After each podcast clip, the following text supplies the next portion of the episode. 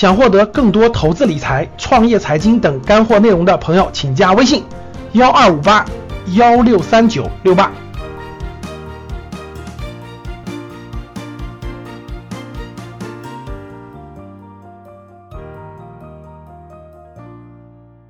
钱是赚不完的，但是能亏得完。欢迎大家收听。那这两天呢，又有一个新闻呃爆出来了。这个我觉得非常，本来呢这个主题不打算给大家分享了，后来我觉得真的是这个这太有意思了哈，太值得大家学习了。那我们今天就讲一讲格力董小姐的这个投资精神。哎，我们真的应该从董小姐身上学习学习她的坚持精神。那这个事情呢，大家都知道啊，格力啊，董小姐、董明珠，还有银龙、珠海银龙新能源车的一家企业，这三者之间的这个关系呢，终于有了一个这个这两天出了一个比较好的一个结果啊，中途也是扑朔迷离，很有意思。中间穿插了很多商业的东西、上市公司的东西，包括这个企业家精神，包括投资的精神等等。那我今天大概花六七分钟的时间给大家交流交流，我希望大家会有所收获的。我们先说结果啊，这两天大家知道有一个新闻啊，这个格力格力电器与珠海银隆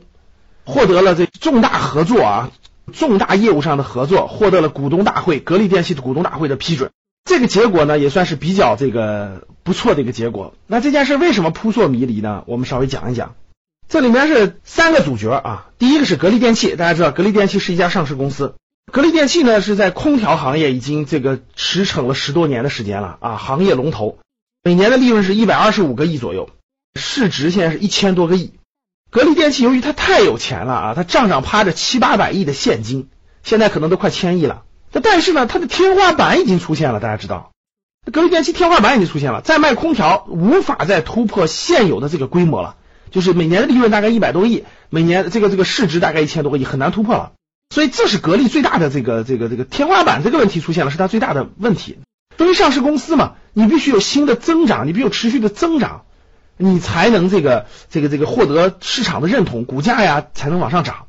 所以呢，这个格力的整个管理层包括股东，其实都想找到下一个增长点。这里面穿插一句，格力电器是过去十多年的一个大牛股啊，从九六年上市二十年的时间，格力的股价是涨了四百多倍的，各位是一个超级大牛股。那未来怎么才能支撑它继续上涨呢？其实这就是格力的管理层一直非常头疼的一个问题。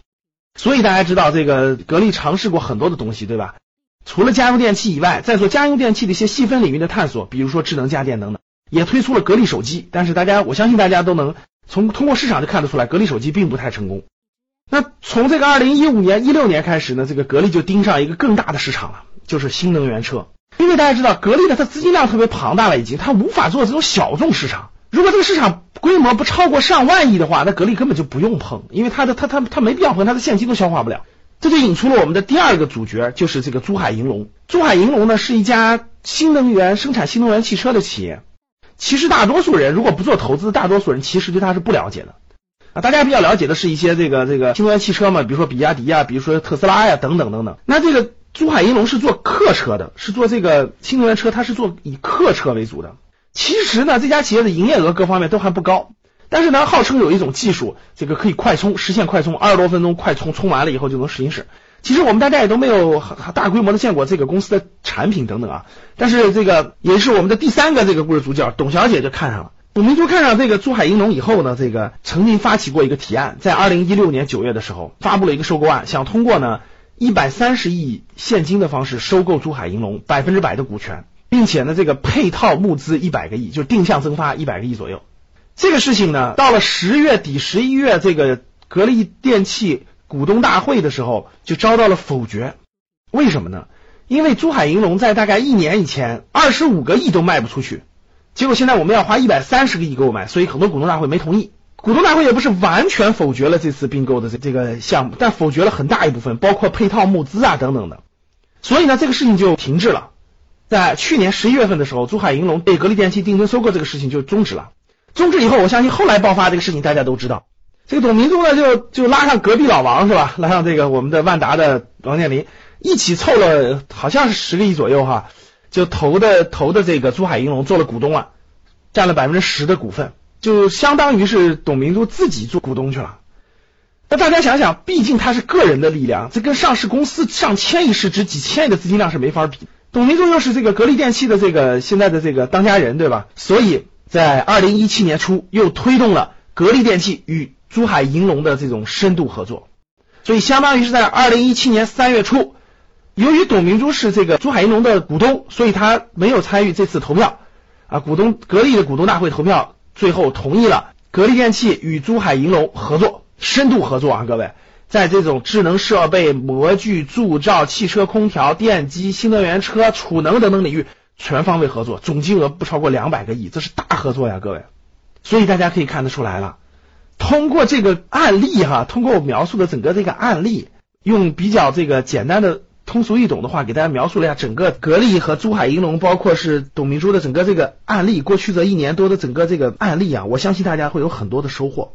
最值得收获的是，大家看看这个咱们董小姐的这种执着哈，这种坚持，真的是企业家精神哈。我看准了这个大方向，我坚定不移，我不能影响我整个的公司，那就我先做出表率。我做出表率以后，我再翻过来再影响我的公司，再影响这个整个的公司，影响整体股东去做这件事情，真的是企业家精神哈，值得钦佩。第二个就是大家看到这个董小姐的这个毅力和决心哈，